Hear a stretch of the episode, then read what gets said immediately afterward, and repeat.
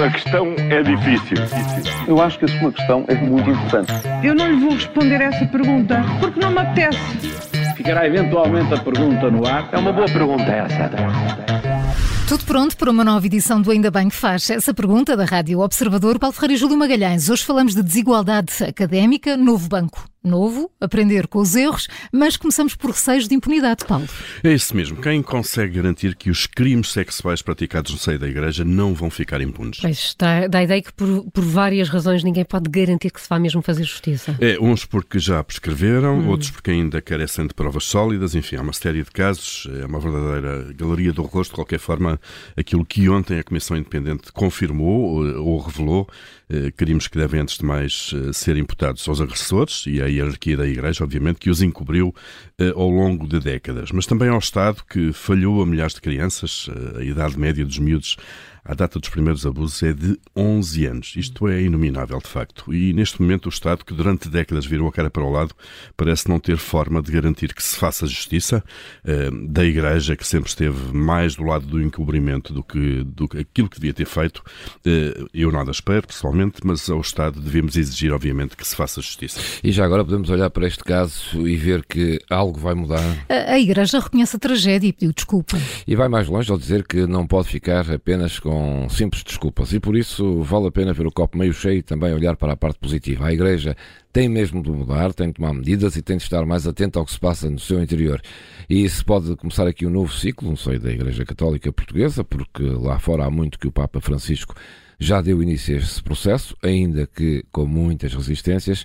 Espera-se que eh, também este processo seja o primeiro dia do resto de muitas, eh, da vida de muitas vítimas que viveram todos estes anos no silêncio do medo. Dinheiro nenhum pode apagar a violência de uma vida vivida desta forma, mas saber que a justiça funciona, funciona e que pode não haver margem para mais vítimas no futuro é pelo menos uma forma de voltar a uma vida mais serena.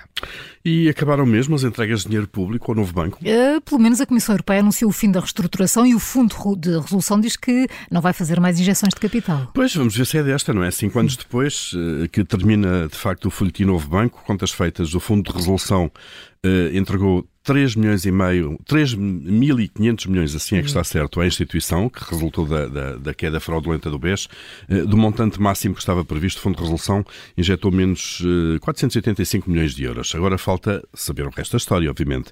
Os bancos do sistema eh, têm que ir financiando esse Fundo de Resolução para que este vá devolvendo ao Estado estes dinheiros dos contribuintes que foram emprestados. O prazo é longo, são cerca de 30 anos, portanto vamos ver quando é que vamos poder fazer as contas finais. E porquê é que as mulheres mulheres ainda têm dificuldade em chegar a lugares de topo. Olha, se, se, olharmos para as universidades, os números são confrangedores. É, na edição de ontem do Jornal do Público dá-se conta de um estudo sobre a igualdade de género em instituições do ensino superior e conclui-se mesmo que, estando o setor feminino em maioria no que diz respeito a estudantes e já em igualdade de circunstâncias no corpo docente, a verdade é que só um quarto, ou seja, 24% dos lugares de catedrático, que é o mais elevado na carreira universitária, consegue lá chegar.